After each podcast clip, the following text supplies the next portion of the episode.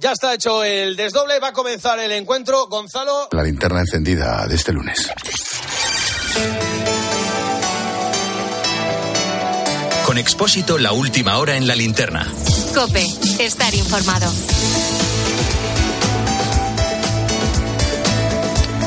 Te resumo la actualidad del día en varias claves. Primera, nuevo choque, ya no sé cuánto, van entre el PSOE y Podemos. Esta vez a cuenta de la derogación de la llamada Ley Mordaza. Esta mañana Ferraz decía que el acuerdo estaba muy cerca, pero esta noche desde el Partido Morado acusan a sus socios socialistas de negarse a negociar los puntos pendientes para forzar que el proyecto decaiga mañana.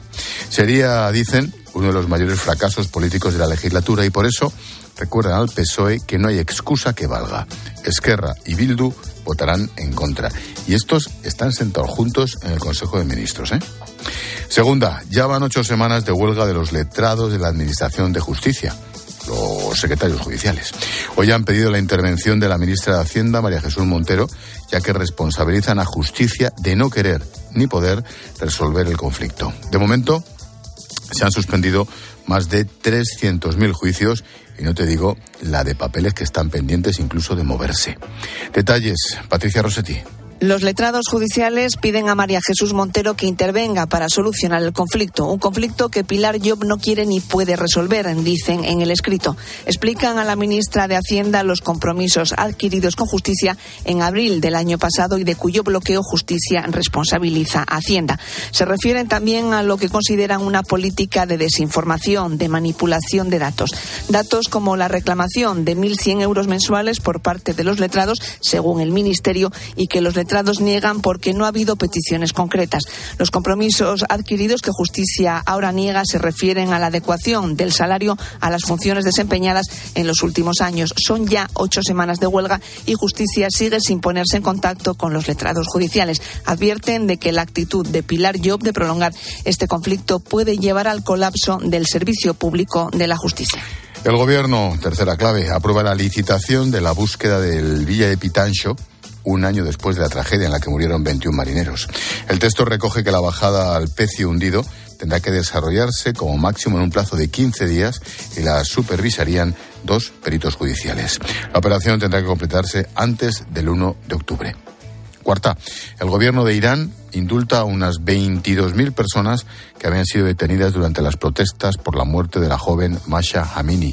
Además, otros 60.000 iraníes verán reducida su condena. Recordemos que esas manifestaciones comenzaron en septiembre a raíz de las actuaciones de la Policía de la Moral durante la detención de esa joven que terminó siendo asesinada porque llevaba mal puesto el velo.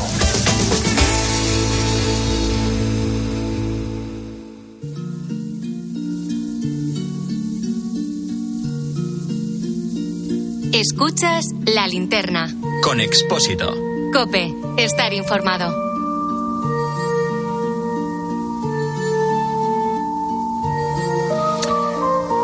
Quiero contarte una historia que ocurrió el 18 de enero de 2018. El Papa Francisco visitaba Perú y Chile, volvía a Latinoamérica, muy cerca de sus orígenes.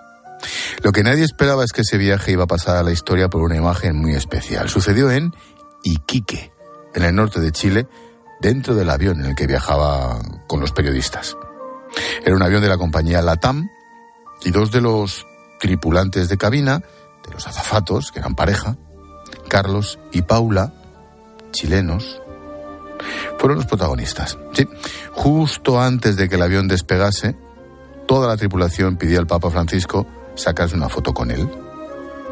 Pero pasó esto, lo que el propio Carlos nos contó unas horas después, en la tarde de Copé. Aún con la euforia del momento, recuerdo perfectamente aquella conversación ese momento nosotros como tripulación nos íbamos a ir a sacar una foto con el Papa. Yo fui con Paulita, que es mi señora, y nos sentamos junto a él y llegamos al punto donde nos preguntó si es que estábamos casados por la iglesia. Y yo le dije, no, lamentablemente no nos casamos por la iglesia, nosotros estamos casados en Chile por el civil, porque cuando fue el terremoto del año 2010, acá en Chile y las iglesias se cayeron y estaba todo en el suelo y durante muchos meses las iglesias no se pudieron consagrar eh, misa, simplemente pudimos casarnos por el matrimonio civil. Carlos y Paula estaban casados por lo civil, el Papa estuvo hablando con ellos durante unos minutos hasta que llegó la propuesta de Francisco. Bueno, Bueno, le conté esa historia que te acabo de contar a ti a él. Y él me dijo, bueno, pero ¿cuál es el problema? Yo los caso. Claro, hagámoslo. ¿Quieren casarse? Nos preguntó a los dos. Paula, ¿quieres casarte? Carlos, ¿quieres casarte? Yo los caso. Claro que necesitamos un testigo. Bueno, dije, si el no quiere casar, ya, agarré un testigo por ahí. ¿Quién es el testigo, Eh, Carlos? ¿Quién es el testigo? El testigo fue Ignacio Cueto, que es el dueño de la TAM. En ese vuelo viajaba nuestra corresponsal Eva Fernández, no se pierde una, fue la que nos puso en contacto con Carlos.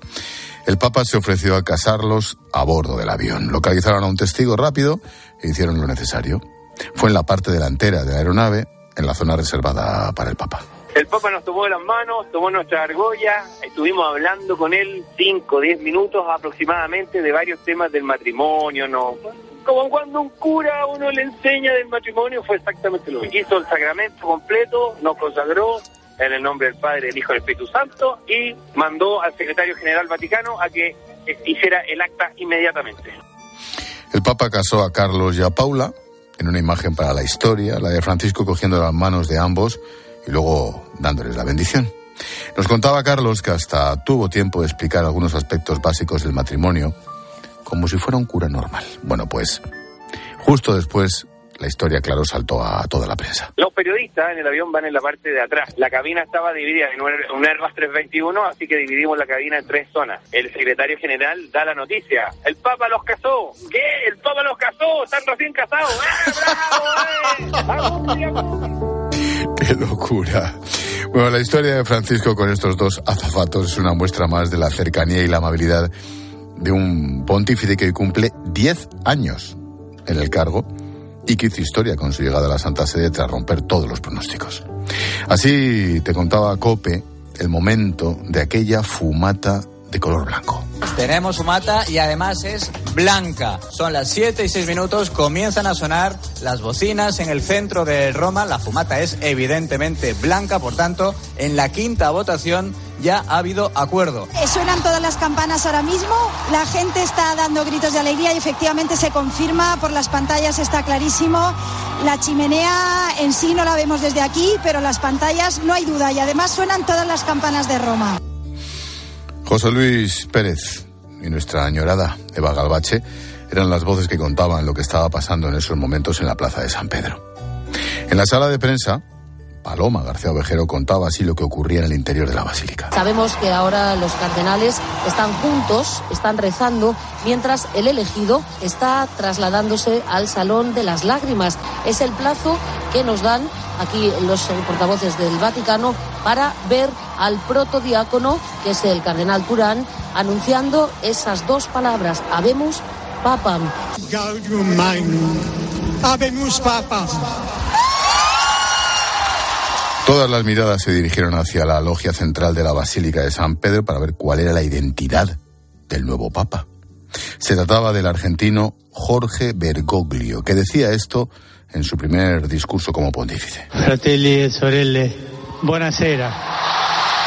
Il dovere del conclave era di dare un vescovo a Roma. Sono andati a prenderlo quasi alla fine del mondo.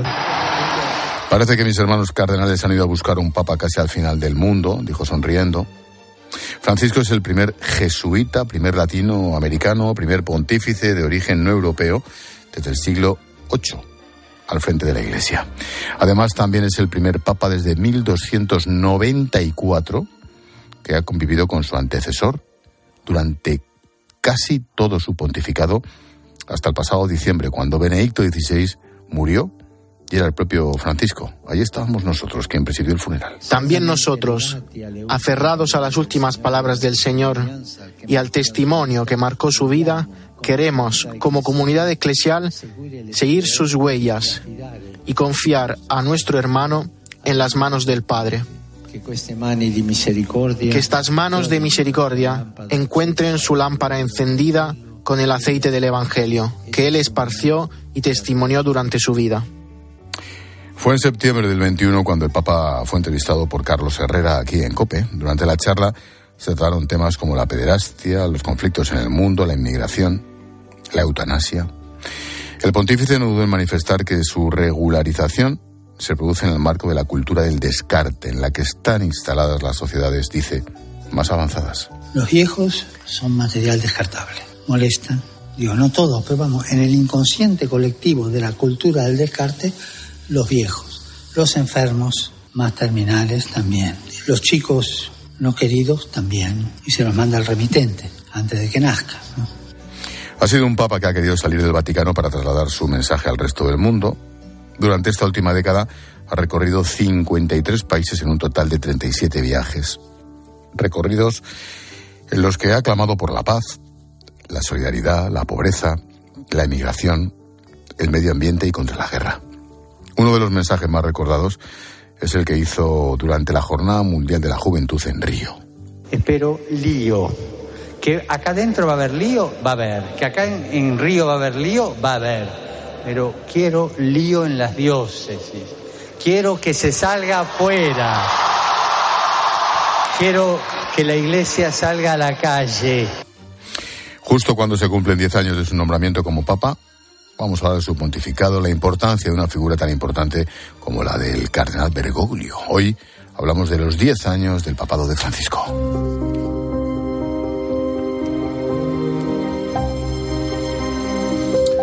Hoy es festivo en el Vaticano, es un día en el que se celebra todos los años desde su elección como papa. Con motivo de este décimo aniversario, Francisco ha celebrado una misa en su residencia, en Casa Santa Marta, con los cardenales presentes en Roma. Francisco ha asegurado que, como todo en la vida, este tiempo ha pasado muy rápido. Pasaron rápido, como toda la vida. Parece que fue ayer. Curioso como el ayer se acorta y parece que ayer fue ayer. Yo diría que uno cuando va mirando el pasado eh, no lo ve tan lejano, lo ve cercano cuando asumió el pasado. Yo he tratado de asumirlo. No sé si lo he asumido del todo, pero he tratado de asumirlo. Yo recuerdo cuando estuve con el Papa en Baldoco, en Turín, le fuimos el rector mayor de los salesianos, mi amigo Ángel Fernández Artime, y yo a entregar un libro sobre Don Bosco que habíamos hecho, a Pachas. Y fuimos allí en, el altar mayor del, de Baldoco, donde, donde, donde nació y donde hizo su gran misión Juanito Bosco. Y me acuerdo cuando le damos el libro, el Papa impone, impone muchísimo porque es muy grande, es grande de tamaño. Y me acuerdo que lo único que dijo fue, gracias. Luego le comentábamos sobre lo que iba el libro tal, y él solo paraba de repetir, gracias, gracias, gracias. Para saber un poco más cómo ha sido el día de hoy en el Vaticano, sobre lo que ha significado la figura de Francisco en estos diez años, llamamos a, a quien ha viajado con él desde el minuto casi uno. Eva Fernández, ¿qué tal Evita? Buenas noches. Muy buenas noches, Ángel. ¿Te puedes creer que, que estoy emocionada, aquí enganchada a la cantidad de, de, de, sonidos preciosos, de recuerdos? Estoy como si estuviera um, ante una película fantástica. Muchas gracias por este, este recuerdo que estáis haciendo tan bien hecho, Ángel. Es que no pararíamos. Tiene tantas anécdotas que te, voy a, que te voy a contar. Sin duda. Acuérdate de Egipto, por ejemplo, que esa la, esa la vivimos juntos. Efectivamente. Eh, Eva, mmm, acabamos de oír su voz de esta misma mañana. Está muy fuerte. Está muy fuerte, 86 años, eh, con unas ganas de seguir haciendo lío increíbles.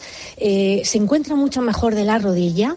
De hecho, mm, últimamente, evidentemente, o sea, tiene que usar la silla de ruedas para los desplazamientos largos, pero cuando es en distancias cortas, aparece pues o con, bastón eh, o con una, mm, con una, con la ayuda de un andador, pero él se encuentra mucho mejor. Entonces, esto que para él había sido el primer contratiempo fuerte, eh, bueno, pues le ha dado la seguridad de que puede ir rematando todo lo que todavía quiere rematar y esto es lo que lo que lo que se puede comprobar. En serio, fíjate Ángel, el pasado miércoles, por ejemplo, la audiencia eh, que se volverá a repetir pasado mañana, una de las personas que estuvo saludando al Papa dijo: he contado al finalizar la audiencia 315 personas a las que una a una el Papa ha saludado. Una a una.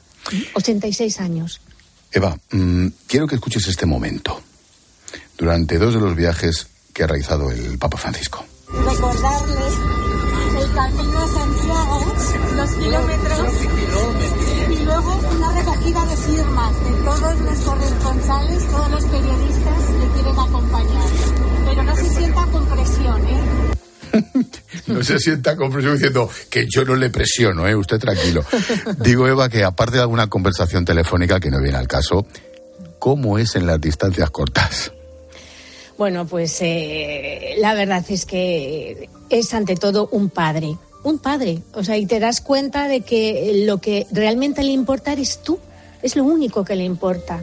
Te traslada eh, la cercanía, te traslada mm, pues esa misericordia y esa ternura de Dios de la que de la que tanto habla. Y por supuesto tiene un gran sentido del humor, una memoria prodigiosa. O sea, realmente es algo de lo que de lo que te impresiona porque si le has dicho algo recuerda perfectamente lo que le has dicho, te pregunta por aquello, eh, tiene las ideas muy claras respecto a lo que quiere decir.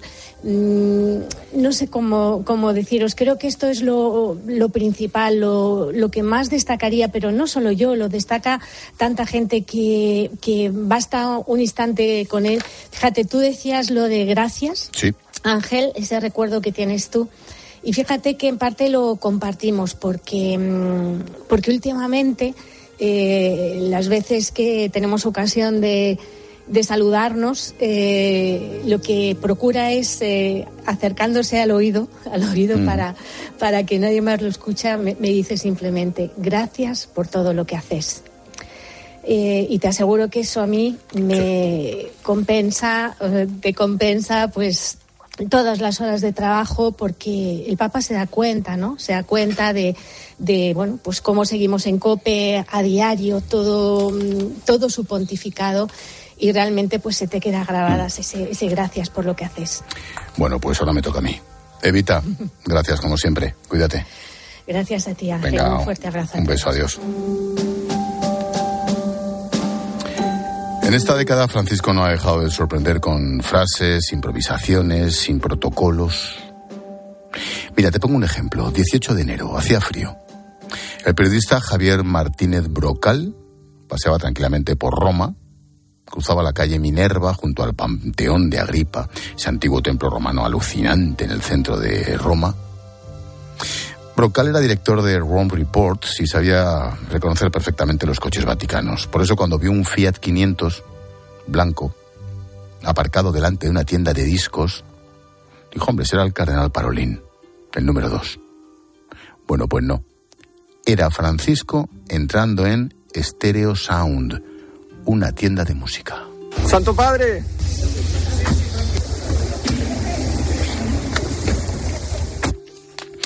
Brocal lo grabó en vídeo, lo subió a redes, se hizo viral, claro, el Papa estuvo 12 minutos, bendijo el local, habló con la propietaria, ya una ancianita, y después compró un disco que se llevó envuelto en papel de regalo.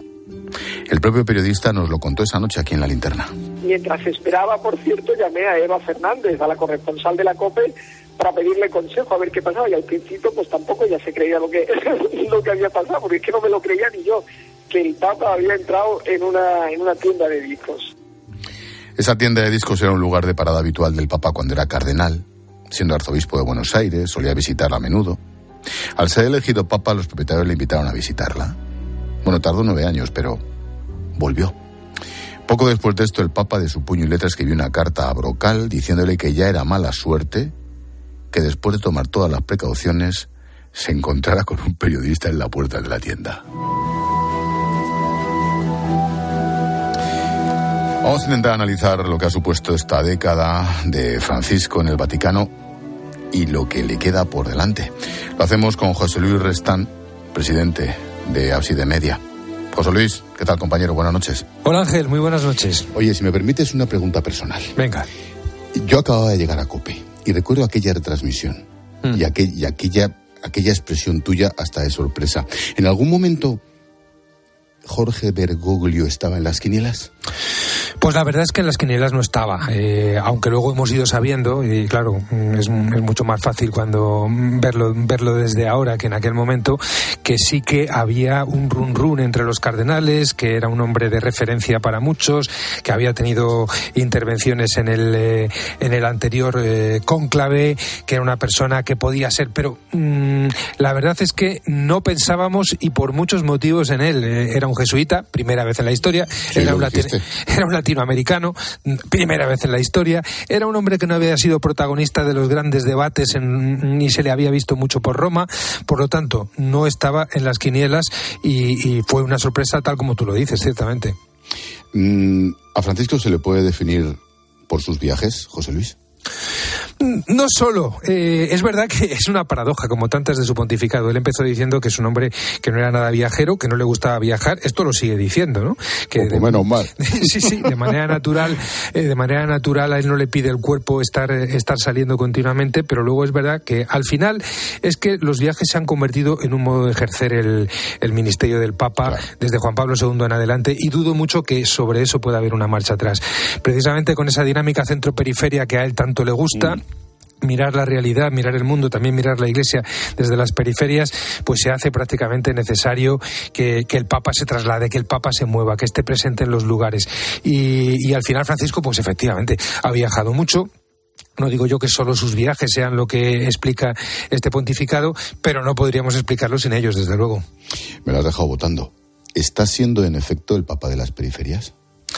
Hombre, sí, en el sentido de que, claro, como todas las palabras, las palabras se desgastan, se convierten en eslóganes y el peligro es que esos eslóganes se vacíen de contenido. Para el Papa la cuestión de la periferia pues no es una cuestión decorativa, es una cuestión, mm, diríamos, casi eh, estructural.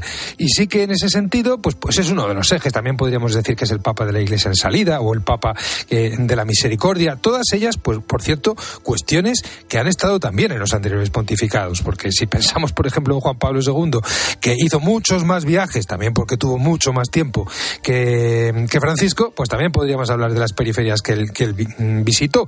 Pero es verdad que aquí ha sido como una preferencia, que ha sido como un eje de toda su mm, estrategia también misionera. No lo olvidemos, que fundamentalmente para el Papa eh, la cuestión central del pontificado es la misión. Y en ese sentido, pues Papa de las periferias lo ha sido, ciertamente, aunque como recordaba hace pocos días, eso no significa ningún tipo de exclusión a lo que no sería periferia. Es más bien como un punto desde el cual mirar al conjunto. ¿En qué medida estos diez años han estado marcados por la coexistencia con el Papa Benedicto? Dicho de otro modo, y te lo pregunté en Roma hace exactamente dos meses, José Luis, ¿cambiará el pontificado de Francisco tras la muerte de Benedicto XVI? Bueno, yo sobre esto ha habido muchas leyendas y yo sinceramente... Mucha política, ¿verdad? Mucha polémica y mucha política. Yo, mm, hombre, está claro que ha sido una novedad en la historia el hecho de que ha habido un, papado que durante casi diez años el, el, papa reinante, por así decirlo con la fórmula clásica, ha convivido con, con un emérito que estaba además allí, dentro del territorio de la ciudad del Vaticano, ¿no? Mm, esto es totalmente nuevo y no podemos mm, rebajar su importancia, la ha tenido. Ahora, eh, eh, ¿En qué medida ha, condicionado Benedicto XVI al pontificado de Francisco? Yo creo que en, todo caso ha dado una cualificación para bien y lo ha dicho el propio Francisco. Yo cuando tenía una dificultad, cuando no tenía claro cómo salir de un tema, cómo afrontar una cosa, iba y hablaba con él. Esa sabiduría, esa, eh, esa experiencia, esa fidelidad eh, que, que Benedicto XVI atesoraba, la ha podido compartir con Francisco y Francisco se ha podido beneficiar en ese sentido. Mm, que el pontificado entra en una nueva etapa eh, ahora después de la muerte de Benedicto XVI. Yo creo que eso no va a condicionar especialmente eh, a Francisco, que creo que es un hombre muy libre, eh, que cuando ha querido tomar una dirección la ha tomado y cuando no, pues no la ha tomado. Y el hecho de que ahora no esté Benedicto en ese sentido, pues no va a limitar ni a, ni a condicionar. Y la pregunta del millón. ¿Y ahora qué? José Luis, retos de Francisco. El reto principal de Francisco siempre ha sido la misión de la Iglesia en un mundo que especialmente en, los territorios de antigua tradición cristiana, como es nuestra España, como es nuestra Europa, el mundo occidental en general, eh, vive una profundísima eh, secularización, diríamos, ya no es la modernidad, es la posmodernidad, ya es un mundo que en buena medida ha roto amarras con la gran tradición cristiana. Y entonces la pregunta es eh, cómo hacer presente el anuncio del Evangelio sin perder demasiado tiempo en llorar por la leche derramada, sin perder demasiado tiempo en condenar los males del mundo, que por cierto siempre han existido, antes, durante y después, y eh, generando formas nuevas de presencia cristiana para hablarle a los hombres de esta época, a los hombres y mujeres de este siglo XXI, de una manera mm, distinta. Eso por lo que se refiere a nuestro mundo, diríamos, occidental de antigua tradición cristiana, porque también es verdad que en otros lugares de la Tierra, eh, háblese de África, háblese de Extremo Oriente, pues la, la, fe cristiana vive un, momento de, juventud y vive un momento de gran dinamismo. Entonces, la, pregunta fundamental para que, yo creo que Francisco se ha planteado es cómo caminar en este mundo tal como es, con la frescura del Evangelio, pero sabiendo que muchas fórmulas mm, históricamente acuñadas pues ya no sirven. Y que, como ha sucedido en otras ocasiones, es preciso encontrar nuevas formas nada por otro lado que no haya sucedido a lo largo de la historia. Otros retos que ha tenido Francisco, pues, pues diríamos como la, reforma de la curia, el, reto de la purificación de la Iglesia. Yo ahí lo que digo es que ese es un reto que siempre estará inacabado. Es decir, el, reto de la purificación de la Iglesia será un reto que en cada momento histórico pues tomará un color diferente. Aquí estamos ahora muy centrados en la terrible cuestión de los abusos, es evidente que eso ha sido eh, una llaga, es una llaga que eh, en los últimos papas han, han, intentado responder. Lo intentó ya en su fase final eh, Juan Pablo II, tuvo poco tiempo para ello, lo intentó a fondo y sufrió mucho por ello Benedicto XVI y Francisco ha querido realmente darle a esto una prioridad grande. El otro gran tema es el tema, diríamos, económico-administrativo. La Santa Sede no es como algunos pintan una especie de cueva de ladrones. Lo que es es un lugar muy, muy mm, complejo y difícil de entender con nuestra mentalidad que lo reduce todo pues a, los esquemas políticos y empresariales de, nuestra sociedad civil. Y no es así. Y, realmente poner orden en eso, eh, establecer criterios de transparencia, criterios profesionales, la implicación de los laicos, todo eso yo creo que va a mejorar mucho y es otra gran, diríamos, otro gran frente de preocupación que ha tenido Francisco. Y luego hay un cambio evidente. Francisco se ha dado cuenta de que eh, en nuestro mundo no es tanto la cuestión de que la Iglesia levante un dique para defender sus valores frente a otro mundo que los ataca, sino cómo ser lo que él ha denominado un hospital de campaña. Es decir, hay muchos heridos, hay muchos heridos, hay mucha eh, pérdida, digamos, de, significado, de la alegría de vivir, lo estamos viendo en los jóvenes, pero también en los mayores. Y la Iglesia tiene que acercarse eh, a, a todos ellos ofreciéndoles el tesoro, el tesoro de la fe en Jesucristo, que es lo que ella tiene de nuevo, de distinto y de interesante, porque otras cosas las tienen otros y las venden mejor. Entonces, en ese sentido, una iglesia que hace de la misericordia no una rebaja de exigencia, no un todo vale, sino la modalidad a través de la cual Dios salva. Misericordia no está en oposición a verdad. Misericordia y pastoral no están en oposición a doctrina, pero sí marca una forma de hacerse presente, de acercarse al mundo, de acercarse a los hombres. Pues tiene trabajo y nosotros, por lo tanto, también. José Luis Restán, presidente de Arsi de Media y de COPE. Gracias. Gracias, Ángel. Un abrazo. Hasta luego, José Luis. Hoy hemos conmemorado los 10 años de pontificado de un papa distinto como es Francisco. Por cierto, en Eclesia, en cope.es, puedes ver y escuchar las historias, los protagonistas y los momentos que han marcado estos 10 años de pontificado. Aquel hombre que llegó del fin del mundo para invitarnos a diario a mirar de otra manera a los que sufren y a dar voz a los que no tienen voz.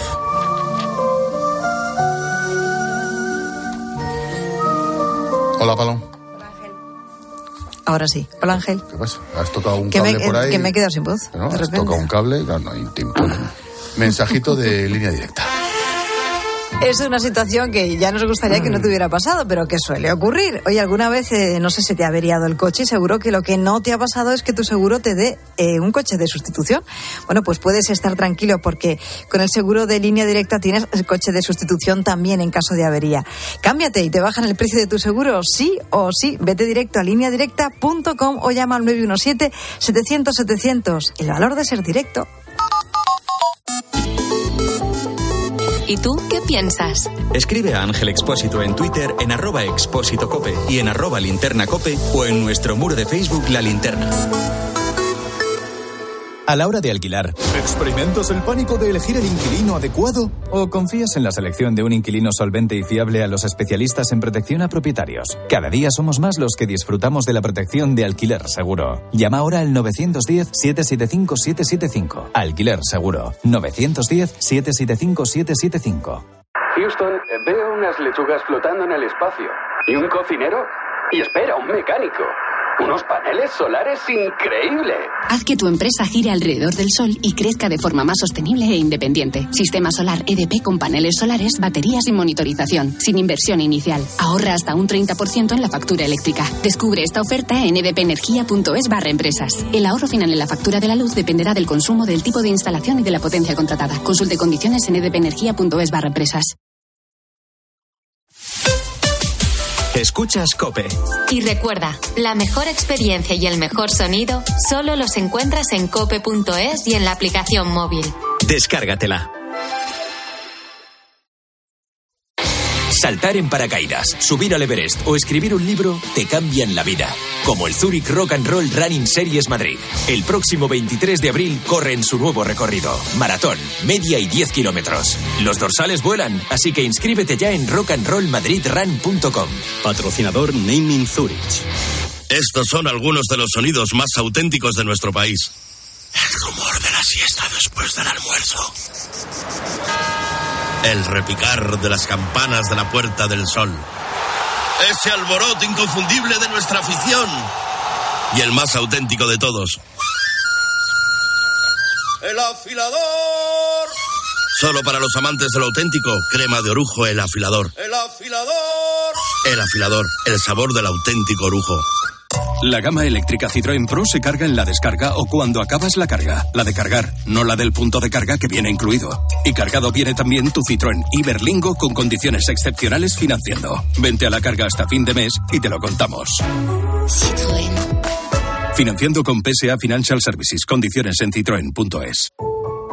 En la radio, la tarde está llena de grandes historias. En casa, ella sola, con la pequeña. Imagínate la situación, ¿eh? Viendo cómo la vida de su hija colgaba de un hilo. Aunque, fíjate, hablando de hilos, luego está ese otro hilo, ¿no? El que la conectaba con el 112 y que cambió las cosas. Está sin nada, está estupenda la niña, estudia bien. En Cope, de lunes a viernes desde las 4, la tarde, con Pilar Cisneros y Fernando de Aro.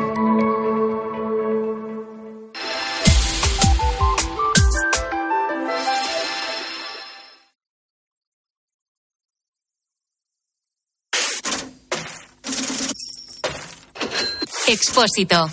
La linterna. Cope, estar informado. No hay acuerdo entre los agentes sociales para cerrar la segunda parte de la reforma de las pensiones. La patronal rechaza el texto del gobierno y todo el peso dice que recae sobre los salarios de los trabajadores y los costes laborales de la empresa. La COE proponía que ese extra de ingresos se consiguiera a través de otros impuestos, pero el gobierno dice que no, que no hay tiempo. Rosa Santos es directora de Relaciones Laborales de la COE. Para las empresas, eso se nos ha dicho alto y claro, no tienen tiempo de entrar en otros planteamientos que pudieran recalar en el IRPF, en el IVA, en otro tipo de impuestos más, mm, pues más redistributivos y por lo tanto, evidentemente, con esos mimbres es imposible. Pilar García de la Granja, buenas noches. ¿Qué tal Ángel? Buenas noches. ¿Qué no comparte la, para- la patronal? Bueno, yo empezaría un poco por el principio, ¿no? Que no hay ese acuerdo sobre las pensiones y que todo es susceptible de, de empeorar, ¿no? Y lo que yo creo que hay que decir es que esto debiera haber sido un pacto social, es decir, trabajadores, empresas y pensionistas y un pacto generacional que siempre se ha trabajado en el pacto de, de Toledo, ¿no? Y que se ha convertido una vez más en un discurso de ricos y pobres y pensar en las consecuencias y sobre todo unilateral. ¿En qué no está de acuerdo la patronal? Bueno, pues que en España tiene una natalidad bajo mínimos, que vivimos muchos años afortunadamente, que los salarios en nuestro país son bajos y ellos están dispuestos a negociar una subida de, de los convenios colectivos, pero no se puede subir convenios colectivos más cuotas a la seguridad social porque los impuestos ya son muy altos y por eso la patronal considera que esto recae en los trabajadores, tú y yo, y en nuestras empresas. Los sindicatos sí reconocen avances, pero dicen que todavía quedan algunos flecos. Fernando Luján de UGT y Carlos Bravo de Comisiones. Solamente nos falta por matizar el alcance de la cuota de solidaridad, pero el resto de las eh, cuestiones están muy avanzadas y tenemos casi un acuerdo. La evolución de las pensiones mínimas no podrá ir por detrás del incremento de la renta mediana en el país y eso es algo que está por definir para el conjunto de ellas. El Gobierno va a presentar mañana un nuevo texto para que el ministro Escribá lo exponga en el Pacto de Toledo, en principio el miércoles. Pilar, la reforma se aprobará sin la patronal. ¿Qué consecuencias tiene esto? Bueno, pues mira, Fede ha dicho hoy que se trata de un parche que tendrá un coste enorme, cuatro puntos del Producto Interior Bruto más de gasto público al año y un 1% de ingresos, es decir, no cuadran las cuentas. ¿Y esto qué pone en riesgo según FEDEA? Pues otras inversiones, como en sanidad, en educación o en discapacidad, ¿no? Eh, la fractura es social en un año electoral en donde lo que vamos a ver es que se premia bajo un discurso absolutamente populista. Yo lo que diría es que seamos sensatos porque las pensiones no solo son las pensiones de ahora mismo, son las que también estamos trabajando ahora y algún día nos jubilaremos y las de nuestros hijos. Y esto tiene que ser algo que se pacte entre todos, un acuerdo social. De Estado, que no de partido de gobierno, esa es la diferencia. Em, hablando de acuerdos, la Junta de Andalucía sí ha logrado un acuerdo. Los agentes sociales han firmado un pacto social y económico por el impulso de Andalucía. Yolanda Guirado. Andalucía vuelve a situarse como un referente en el diálogo social y lo hace con un acuerdo al que han llegado la Junta, los sindicatos y la patronal. Casi 9.000 millones de euros se van a movilizar para hacer frente a la crisis económica y social que atraviesa España. La mitad de este presupuesto va a ir destinado a medidas urgentes como el refuerzo de la atención primaria de la sanidad pública aquí en Andalucía. Vamos a escuchar a Juanma Moreno, vamos a escuchar al presidente andaluz. Ante esta realidad tan dura, toca otra vez, como hicimos en la pandemia, remar juntos. El paso que hoy da Andalucía tiene un valor ejemplarizante por el mensaje directo que manda a la sociedad andaluza. Su gobierno autonómico y sus principales representantes económicos y sociales estamos y vamos a una. Y además yo creo que es ejemplarizante para el resto de España. Este es el tercer acuerdo al que llega el gobierno de Juanma Moreno con sindicatos y patronal desde que llegó a la presidencia de Andalucía.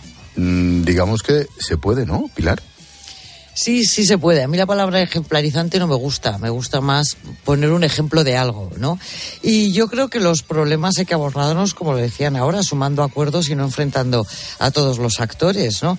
De lo presentado por Andalucía hoy yo no entiendo dos cosas que imagino que nos lo van a, explicar en los próximos días. Movilizar 9.000 millones de euros. ¿Qué significa movilizar? Estamos hablando de créditos, estamos hablando de, préstamos a las empresas o estamos hablando de, de dotaciones subsidios y ver ese desglose de ingresos y de gastos. Pues lo, veremos y estaremos bien atentos. Mm, vamos al lío. La quiebra del Silicon Valley Bank en Estados Unidos ha afectado a los mercados financieros en el mundo. El gobierno tuvo que intervenir la entidad el viernes y los bancos temen que se produzca un efecto dominó. Hoy el IBEX ha sufrido una caída del 3,5, la mayor desde el pasado junio Fernando Mañueco, buenas noches. Buenas noches, Ángel. Las acciones de los bancos han vuelto hoy a despeñarse tras la crisis del Silicon Valley Bank en Estados Unidos. Y es a pesar de que la bolsa de Nueva York trata de reequilibrarse después de esa caída a plomo del pasado viernes. En los mercados europeos las cosas han estado bastante más complicadas. Un 3,5% ha perdido hoy el índice IBEX 35, ha cerrado en 8.955 puntos. En la bolsa española los bancos tienen un gran peso, lo que explica el peor comportamiento del IBEX frente a otros índices. Al cierre de la sesión, el Banco Sabadell ha perdido un 11%, BBVA y Bankinter se han dejado más de un 8%, Unicaja, Santander, CaixaBank han retrocedido un 7%. Los analistas creen que esta reacción del mercado es exagerada. No está justificado el temor a una crisis generalizada en el sector financiero y aún en las grandes entidades europeas. Los analistas creen que la crisis del SVB no es sistémica y probablemente no se va a extender en forma de mancha de aceite. Los ahorradores no tienen motivo para preocuparse ni tienen que retirar sus depósitos ni nada parecido. Joaquín Robles es analista de XTV. Joaquín, ¿qué tal? Buenas noches. Hola, Joaquín, buenas noches. Sí, ¿qué tal? Muy buenas noches. Buenas noches. Em, ¿Cuánto tenemos que estar de preocupados? Lo digo porque, claro, tenemos muy reciente otras crisis financieras, evidentemente quiero pensar, no tiene nada que ver, pero ¿cuánto debe preocuparnos esto? Bueno, yo creo que es la pregunta que se están haciendo todos los inversores, ¿no? Si esto se trata de un hecho aislado o es el principio de algo más grande. Nosotros pensamos que no en exceso, porque eh, se trata de un caso muy concreto, un banco muy expuesto a sectores como la tecnología, como la medicina, que financiaba startups, que ha logrado captar mucho dinero de ellas por esas rondas de financiación y que ese dinero lo invertía en activos a priori muy seguros, como MBS, como bonos del Estado. ¿Qué ha pasado? Que ese tipo de empresas son más vulnerables cuando suben los tipos de interés, han necesitado sacar sus depósitos del banco para pagar otro tipo de costes y el banco, al necesitar devolverle sus fondos, ha tenido que vender unos activos, unos activos con pérdidas notables. ¿Por qué? Porque había comprado durante la última década muchos bonos y con la subida de tipos sube la rentabilidad, pero cae el precio del bono. Claro, imagínate, el banco quiere vender unos bonos al 1% cuando ahora están al 3%, nadie los quiere comprar. Y entonces esas pérdidas han puesto nervioso a los inversores, a los depositantes, que han seguido retirando hasta que ha habido una crisis de liquidez. Joaquín, buenas noches. El, el, presidente Joe Biden ha salido hoy a intentar calmar las aguas, ¿no? Y a tranquilizar a los mercados. Yo no sé si crees que ha sido suficiente lo que ha dicho. Bueno, yo creo que de momento sí, ¿no? De hecho, tenemos al SP500 cerrando prácticamente plano, al Nasdaq subiendo cerca de un 1%. Eh, lo que han venido es a decir, oye, los depositantes pueden estar tranquilos, incluso los que tienen más de 250 mil dólares, se van a cubrir todos los depósitos, de hecho, desde hoy mismo, o ya les estaban devolviendo el dinero, y luego para determinados bancos legibles, para que no caigan en esa crisis de liquidez, pues eh, también varias herramientas para que eh, puedan acceder a una liquidez extraordinaria. De hecho, el Tesoro ya ha puesto a disposición 25.000 millones. Yo creo que ahora mismo la preocupación es, sabemos que este problema lo pueden tener otras entidades, lo que hay que evitar es que los clientes no acudan en masa a retirar sus depósitos de determinadas entidades vulnerables. Si eso no ocurre, yo creo que podemos tener una cierta estabilidad, pero claro, eso es muy difícil de prever. Mm, ¿Por qué el sector tecnológico al que en principio se dedicaba este banco, es especialmente sensible. ¿Hay causa-efecto en lo que hemos vivido estos últimos meses con, con despidos, con reestructuraciones? Sí, claro que sí. Piensa que el sector tecnológico son empresas de crecimiento, que necesitan mucho apalancamiento, que necesitan mucha financiación para crecer, ¿no? De hecho, hemos visto muchísimas empresas súper conocidas que se han tirado 10, 15 años en pérdidas hasta que han tenido beneficios, ¿no? Porque ellos todo lo reinvierten y piden mucho dinero prestado. ¿Qué pasa? Que esto con un entorno de tipo cero es fácil porque eh, consigues dinero a muy poco coste, pero cuando empiezan a subir los tipos de interés ya tus márgenes de beneficio en primer lugar se reducen y luego ya no hay tanta gente dispuesta a apostar, ya no hay tanto capital riesgo decidida a invertir en una otra empresa de crecimiento porque tiene tiempo y el dinero es barato. Entonces se empieza a secar la liquidez del mercado y este tipo de compañías pues obviamente sufren más porque ya no pueden conseguir dinero tan barato y porque ya los márgenes de beneficio se estrechan mucho. Lo vimos con el Nasdaq, el selectivo más vulnerable el año pasado que cayó un 30% y bueno, lo hemos visto en este caso, ¿no? Del banco muy expuesto a las tecnológicas. Joaquín, nos has hablado de la entidad financiera que ha quebrado en California, pero también ha quebrado el Signature Bank en Nueva York. ¿El motivo es el mismo? Algo parecido, de fondo sí, ellos no se dedicaban al sector tecnológico, era más financiar a bufetes de abogados, pero la razón por la que ha quebrado es la misma, es que muchos de estos bancos, en vez de prestar el dinero, porque claro, los bancos se dedican a captar dinero por un lado y prestarlo por otro, pero estos, dinero, estos bancos captaban por un lado, pero no prestaban tanto, porque no tenían esa facilidad, ¿no? A lo mejor para conseguir tantos clientes para prestar, entonces lo que hacía con ese dinero es invertirlo. Claro, el momento en el que los bufetes o la empresa que sea de clientes quiera su dinero, ellos tienen que vender activos para pagar esos depósitos. Y si esos activos habían perdido mucho valor, como era el caso, pues obviamente tenían muchas dificultades para devolver este dinero. ¿Qué, ¿Qué podemos esperar en los próximos días? Si llevamos a XTV y decimos, oye, ¿qué hacemos con esto? ¿Qué aconsejas? Nosotros pensamos que hay que esperar, sobre todo en Europa. No pensamos que las entidades europeas sean vulnerables. Al final, como he explicado, el negocio es totalmente distinto y además eh, los ratios de solvencia eh, yo creo que tienen dinero más que les sobran en, reservas de capital para, para hacer frente ¿no? a algún tipo de shock de mercado. Yo creo que hay que esperar, pero es verdad que vamos a ver volatilidad durante los próximos meses, porque al final hemos visto la subida de tipos más rápida en la historia, tanto en Europa como en Estados Unidos, y obviamente esto tiene que tener efectos en resultados empresariales, en tensionamientos bancarios, en menor consumo, en menor inversión, y prácticamente no habíamos visto nada. Es que teníamos a gran parte de los índices mundiales en máximos históricos. Es normal este tipo de correcciones. Parece que a nadie le extraña que el mercado suba un 15% con una inflación del 8%, pero sí que nos llevamos las manos a la cabeza cuando baja un 4%, ¿no? O sea que yo creo que hay que contextualizar, hay que estar tranquilos, hay que ver este tipo de actuaciones o este tipo eh, de problemas que han tenido la banca no se siga extendiendo y a partir de ahí pues volver a recapitular y eh, volver, bueno, yo creo que a tomar posiciones en el caso de algunos sectores estratégicos.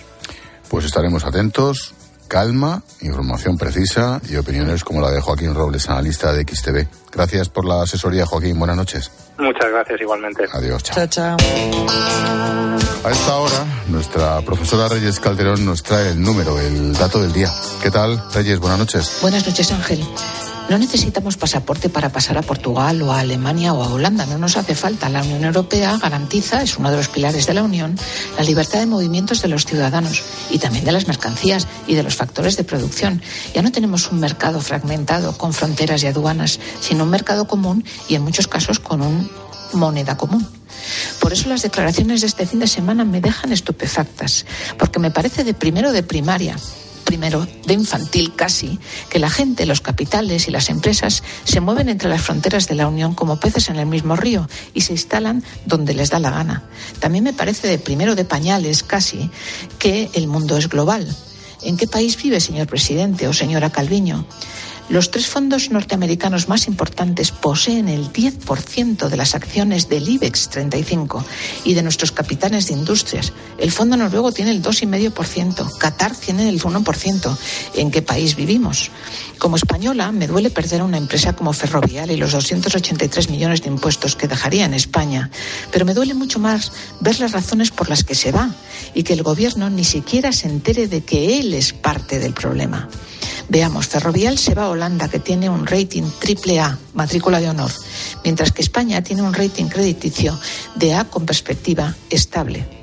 Pero además, Ferrovial se va a un país con una certeza institucional y jurídica amplísima. Y nosotros ahí tenemos mucho que mejorar. En derechos de propiedad estoy pensando en la ley de ocupas. En contratación privada estoy pensando en los costes de transacción. La legislación y la justicia tienen que ser facilitadores de la contratación y de la actividad económica. Sin embargo, no siempre les dejan. Por eso vemos cómo Madrid atrae a muchas más empresas que otros lugares se trata de certezas, seguridad jurídica y libertad.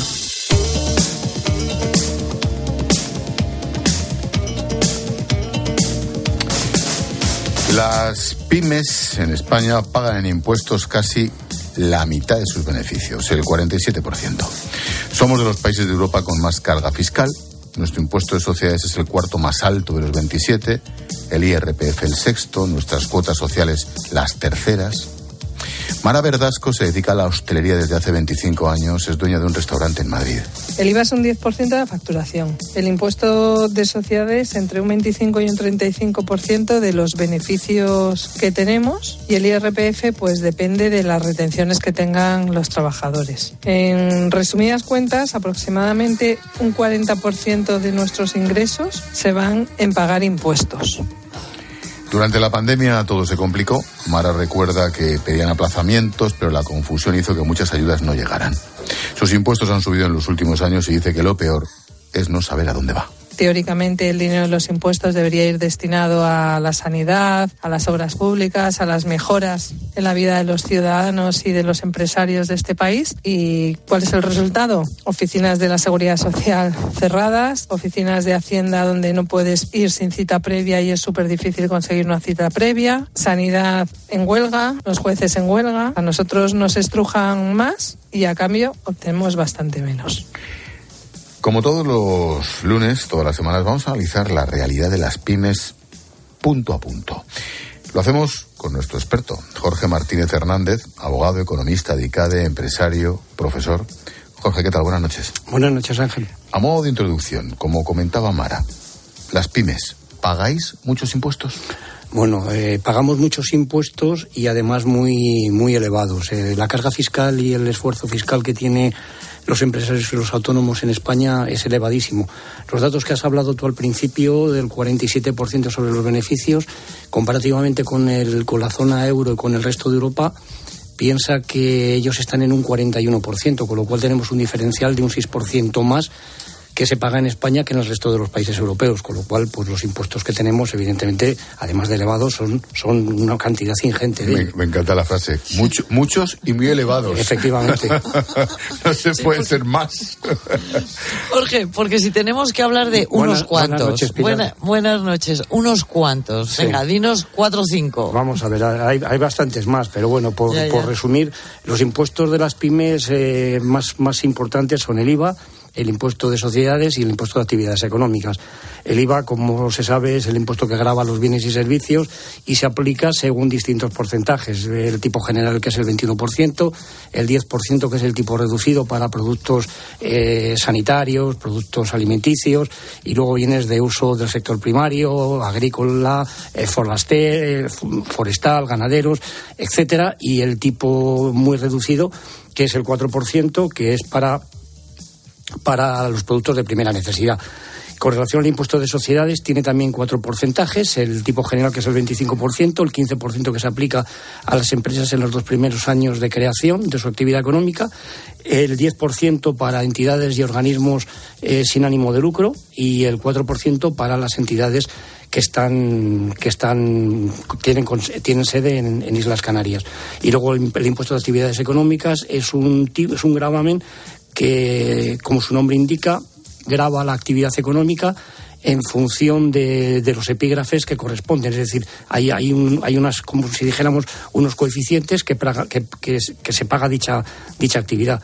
Con respecto al impuesto este de actividades económicas, eh, las empresas que están por debajo del millón de euros de facturación están exentas y también los dos primeros años de vida de la actividad económica también están exentas. ¿Cómo funciona los procedimientos de pago? Es decir, ¿cómo pasas por ventanilla? Pues eh, de una forma muy sencilla. Eh, en este sentido, yo creo que Hacienda lo ha hecho súper fácil. El, cobrar. Eh, efectivamente. efectivamente.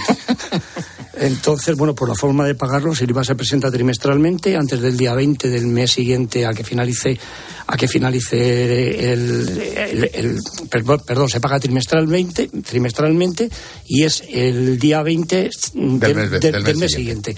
Normalmente, claro, siempre se aprovecha hasta el último día, hasta el día 20. Eh, también existe la obligación por parte del sujeto pasivo de hacer una declaración anual de dicho impuesto y bueno, existen unos modelos de, por parte de la agencia tributaria para, para, rellenarlos. El impuesto de sociedades es un impuesto impositivo que graba 12 meses, se paga del 1 al 25 de julio y, y el impuesto de actividades económicas que se paga del 1 de enero al 15 de febrero. Yo tenía un antiguo profesor en la Universidad Ángel que decía que eran los dos regalos que tenía el empresario, uno por Reyes, el impuesto a actividades económicas, y, otro, y otro cuando empezaba el verano. Sí, sí, sí. Bueno, esos son los impuestos primarios, pero también tenemos secundarios. Claro, efectivamente, Pilar. Hay otro grupo de impuestos como son el IRPF, las, las contribuciones sociales y, bueno, también se puede meter el impuesto de bienes inmuebles. En el caso del IRPF eh, están obligados tanto el empresario como los autónomos y graban las rentas de, del mismo. Si bien este impuesto hay que distinguir dos partes, eh, graba la renta del trabajo y graba la renta también del capital que obtiene el empresario en la repartición de beneficios, con lo cual aquí se produce lo que se denomina una doble tributación. Se tributa por beneficios y se graba también eh, la renta de los socios una vez repartidos los, los beneficios. Pero en el fondo estás pagando IRPF dos veces por lo mismo. Efectivamente, te pagas por, por los beneficios, pero pagas también por la renta que percibes de los dividendos si se reparten en la sociedad. Es la, la famosa doble tributación. En el caso de los autónomos se realiza el pago trimestralmente y se computan los ingresos generales y la deducción de los gastos. Aquí podríamos hablar muchísimo sobre el tema de la deducción de los gastos porque es, es el gran caballo de batalla, saber qué gastos son los que se pueden aplicar a la actividad económica para poder deducir. ¿Eso está claro? No está claro, los criterios no son, no son muy uniformes, eh, Ángel. Bueno, ya acuérdate de la contrarreforma de Montoro cuando cambió las reglas de juego a mitad del partido. Claro, efectivamente. Entonces, bueno, hay una serie. enseñar a tu padre a tener hijos. Que hay una serie de gastos que son complicados de determinar si influyen en la actividad. es decir, el transporte influye en la actividad económica de un empresario. El ir a comer un día con unos clientes influye en la actividad. Bueno, pues son, son aspectos que son muy discutibles. Con todo esto, Jorge, ¿Cómo valoras el sistema tributario de las pymes en España? Mm, bueno, pues creo que después de la introducción que tú has hecho, Ángel, y lo, que hemos hablado, pues eh, la valoración es, es, negativa. Es decir, el, esfuerzo fiscal que tenemos y la carga fiscal que tenemos es enorme. Es decir, nosotros necesitamos, el empresario, las pymes, eh, los autónomos, necesitamos un sistema fiscal que lo que haga es que genere y desarrolle eh, planes que, que fomenten la creación de empleo. ¿Y, por qué? Pues porque, como hemos dicho en otras ocasiones, las pymes son la principal fuente de generadora de empleo en este país. Entonces, si tenemos un sistema fiscal que nos, nos, nos, aprieta, pues evidentemente esto redunda directamente en, la no creación de, puestos de trabajo. Pilar, por alusiones, ¿te sientes mm. identificada? Totalmente, pero yo sé que quiero una reflexión de Jorge sobre la reforma de las pensiones. Uf, la reforma de las pensiones. Eh, no, no te sabría decir, Pilar. Yo creo que el tema de la reforma de las pensiones va a ser, eh, mi opinión, yo creo que va a ser enormemente perjudicial para el, para el, para el trabajador. Eh, creo que como se está planteando este tema, mm, no se está teniendo en cuenta eh, la carga que tiene, que tiene el, profesional, que tiene el trabajador. Y creo que, que, va a redundar en, un perjuicio económico importante. Claro, pero esa carga para el trabajador, al final, ¿en quién repercute? Es en el empleo. Evidentemente, Ángel. Pues claro. Evidentemente. Estamos haciendo un pal con una torta. Claro, entonces si, si volvemos, a, volvemos a, lo mismo, es la no creación de empleo porque la empresa eh, no tiene ayudas para, para, para poder eh, establecerse. Entonces, al final, lo que se produce es una reducción de puestos de trabajo. Oye, una pregunta que me llega en este momento de un amiguete y me dice, oye, pregúntale al empresario si se puede escapar. ¿Está pillado por Hacienda? Mm, ¿Una pregunta personal o una pregunta genérica? Eh, no, las dos cosas, quiero decir. Una pyme. Sí. Está pillado se puede escapar, es muy complicado. ¿eh? Es muy difícil, es muy difícil. Bueno, eh, no hemos hablado de ello, existen los sistemas de aplazamiento en el pago de impuestos, existen las moratorias, pero son y los intereses. Sí, pero, son pero además son muy complicadas, Ángel. las deudas que superan los 30.000 euros o deudas que, que son inferiores a 30.000 euros, pues se requiere una serie de justificación de facturas, una serie de avales, garantías, bueno, que en la práctica es muy complicado, es muy complicado conseguirlas. Lo dicho que estás pillado. Jorge Martínez Hernández, abogado economista de ICADE, empresario, profesor, más experto que él, nadie en esto de las pequeñas y medianas empresas. Como siempre, gracias por la clase. Muchísimas gracias, eh, Ángel. Pilarín. Gracias, gracias, Pilar. Pilarín, que si lo sé no le llamamos, ¿eh? Bueno, bueno, bueno, todos los lunes nos va a dar la noche para empezar la semana. Ya vas a ver tú lo que es esto. No podemos, siempre podemos mentir, pero está muy feo. No, no, que ya están otros para hacer esas cosas. Mañana más. Gracias, Pilar. Un hasta mañana. Adiós, chao, chao.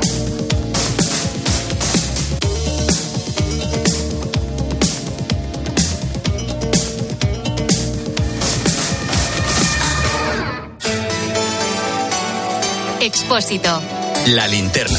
Cope, estar informado.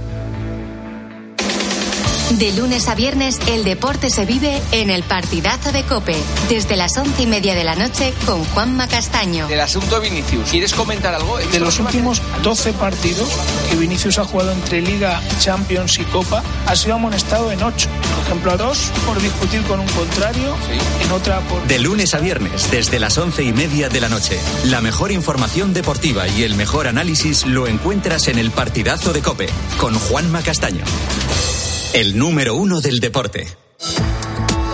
La vida siempre nos pone a prueba. Por eso en PSN Previsión Sanitaria Nacional hacemos más fáciles los momentos difíciles. Protege tu futuro y a los que más quieres con la mutua en la que confían los profesionales universitarios desde hace más de 90 años. PSN Previsión Sanitaria Nacional. Aseguramos sobre valores. De primero tenemos cocido completo o bichisua. Y de segundo, merluza en salsa verde o chuletillas con ensalada. Mm, yo tomaré bichisua y merluza. ¿Y usted? Pues yo, yo lo que quiero es decirle que le siento como a un hijo. Vale. Extra Día del Padre de la ONCE. El 19 de marzo, 17 millones de euros. No te quedes sin tu cupón. Cómpralo ya. Extra Día del Padre de la ONCE. Ahora cualquiera quiere ser padre.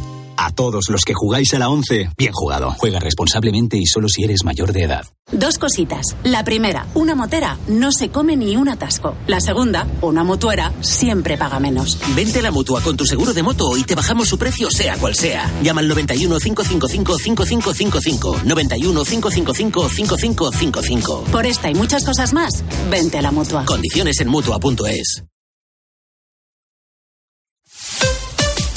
Escuchas la linterna. Y recuerda, la mejor experiencia y el mejor sonido solo los encuentras en cope.es y en la aplicación móvil. Descárgatela. En Vivanta Dental nos hemos vuelto locos. Hasta un 25% de descuento en tu ortodoncia y de regalo un blanqueamiento dental. Aprovecha nuestros días locos de la ortodoncia en Vivanta Dental. Solo hasta el 31 de marzo. Llama ya al 900-923-923 y pide tu cita gratuita o entra en vivantadental.es. Dos cositas. La primera, un motero siente la libertad del viento en su cara. La segunda, un mutuero siempre paga menos. Vente a la mutua con tu seguro de moto y te bajamos su precio sea cual sea. Llama al 91 555 5555. 91 555 5555. Por esta y muchas cosas más, vente a la mutua. Condiciones en mutua.es.